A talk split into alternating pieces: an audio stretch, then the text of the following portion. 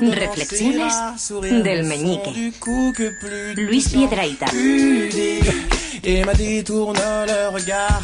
A ver, amigo, Pues ¿de qué va esto? hoy? estamos aquí. Mira, hablando de lo que estábamos hablando, de la música, que es algo que a todos nos hace un poco mejores, ¿no? Nos hace un poquito mejores. Yo quería hablar también de uno de los pocos objetos que hacen de nosotros seres más elevados. Más elevados. Más las escaleras. Nos hacen seres más elevados. Mm. Imprescindibles las escaleras para el avance de la ciencia. Y te digo por qué.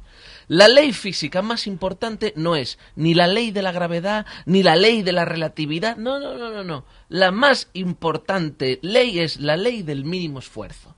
La ley del mínimo esfuerzo es lo que hace que el hombre invente cosas. Efe- o sea, ¿Tú crees si- que es eso? Sí, sí, sí, sí, sí. Si no fuera por la ley No del es la mínimo- curiosidad, No, no, no, no, no, qué curiosidad. Tú dices, ¿qué hay allí? ¿Tengo que ir? No, paso. Hasta que no invente una manera de ir a la luna, no iré a ver qué hay. Ni curiosidad ni nada. De hecho, en esa, en esa batalla hemos inventado ascensores para evitarnos subir escaleras. Hemos inventado montecargas, una silla muy divertida que sale en la película de Los Simpson, ¿no? Entonces, ¿por qué? Porque cada parte de la escalera implica un poquito de sufrimiento. Todo lo que te eleva supone un esfuerzo. De hecho, peldaño viene de ahí, de pel y de daño, de sufrimiento, de ir subiendo, de que la escalera solo tiene una parte divertida. ¿Cuál es? El Benjamín, pasamanos. rebátaselo, por favor. ¿Cómo que Reba- no? Nada, nada, venga, venga. El- el- el- la escalera tiene una parte divertida, es- lo reconozco, ¿eh? El pasamanos, eso está muy bien. El pasamanos es la parte en la que uno disfruta, gozas. Lo que pasa es que solamente el 10% de los pasamanos se puede utilizar como buen tobogán. Tirando largo. So- tirando, Tirando largo, Tirándolo tirando generoso, largo. ¿no? Porque la mayoría o no resbalan, pero el culo a partir de una edad pierde tersura y ya no, ya no resbala igual. Pero bueno, hay eh, pasamanos que te lo pueden permitir. Posavasos también. También posavasos. Pero, y luego hay un, hay un pequeño porcentaje de escaleras que tienen piña al final. Y eso no está bien. Una especie de piña de adorno. No sé si me- sabéis cuál me Sí, refiero. Sí, sí, al final. ¿De quién es la idea de poner una piña al final de un pasamanos? Eso... El mismo de los enanitos del jardín. Si ya sabes que se te va a clavar. O sea, tú eso te tiras y eso al final la piña llama a los piñones y acabas ahí clavado con dolorosísimas consecuencias. ¿A quién se le ocurre? Yo no. Es como si tú te tiras por un tobogán de agua y hay un grifo al final. ¿A quién se le ocurre poner eso ahí? No es, no es humano. Pero claro, el ser humano, en su afán por no subir escaleras, pero en hacer como que sí, ha inventado las escaleras automáticas. Que eso es, es un invento del demonio, bastante interesante. Son esas escaleras que hay en el inglés, Sí, en los sí, centros sí. comerciales, en el metro. Que es curioso, porque en el corte inglés pasas al lado del espejo, ¿eh? con la escalera, te miras y dices, hostia, qué bien me queda esta escalera.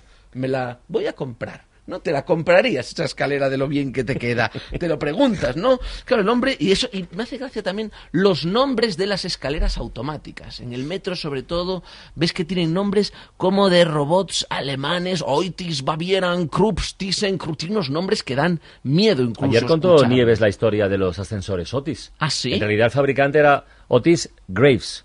Otis Y como Graves. Graves es tumbas, Ah. en inglés no le quiso poner Graves. Daba más Y, miedo claro, todavía. le puso Otis. Nadie se hubiera subido a un ascensor Claro. con el nombre de tumba. Entonces le puso Otis por eso. Y eso están ahí fantásticos, ¿no? Sí, sí. Funcionan como todo el mundo. Salvo cuando se estropean. Ah, eso sí. Algo pasa con la escalera automática estropeada, que en teoría es como una escalera normal, pero cuesta más subir por ella. Yo no sé por qué sucede eso.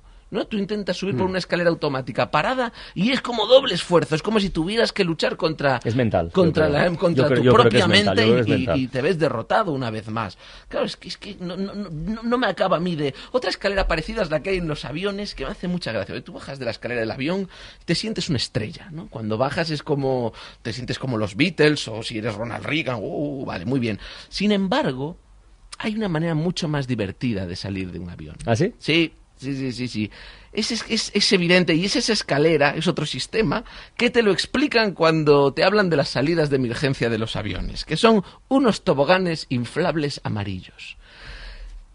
Que yo no entiendo por qué no, no dejan salir siempre por ahí. Si es que te lo explican y apetece. Dices, joder, es que el comandante de- debería decir al principio, volaremos a una altitud de 6.000 pies y la hora estimada será las seis y media. Y si ustedes se portan bien, al llegar, a lo mejor, Mejor. inflan los toboganes. No des ideas. Pero no nos lo hacen, podrías. Es que sería fantástico. Te bajas y te hacen una foto como en Portaventura al salir. Claro, la escalera de los aviones es digna. Sin embargo, la escalera de un helicóptero no tiene perdón de Dios. La escalera de un helicóptero son cuatro palos atados con unas cuerdas y eso no es serio. No, no veis un helicóptero que es un aparato que cuesta muchos cientos de miles Sí. de millones de euros, que usa queroseno, que es muy Mm. caro también, y para conducirlo hay que tener dos carreras y le ponen una escalera que es como de cabaña de árbol, Sí, que es más seria la escalera de un tobogán. No, no, no tiene seriedad ninguna esa escalera, ni siquiera una escalera de pintor es tan cutre. Porque la escalera de pintor es muy graciosa también, paradójicamente,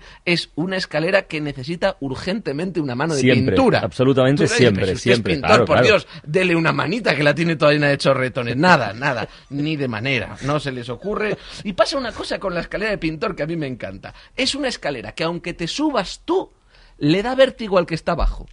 O sea, tú te subes y la Sí, persona sí. que está abajo te dice, "Eh, no te caigas, ¿eh? Y está como sufriendo, angustioso, mirándote con la boca abierta, que eso es muy curioso. Cuando miramos a una persona en la escalera, abrimos la boca.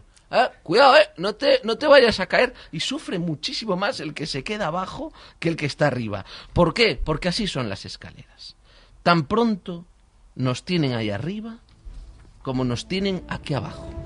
Sin embargo, gracias a ese camino de peldaño y dolor, cada vez que nos subimos a ellas, estamos más cerca del cielo.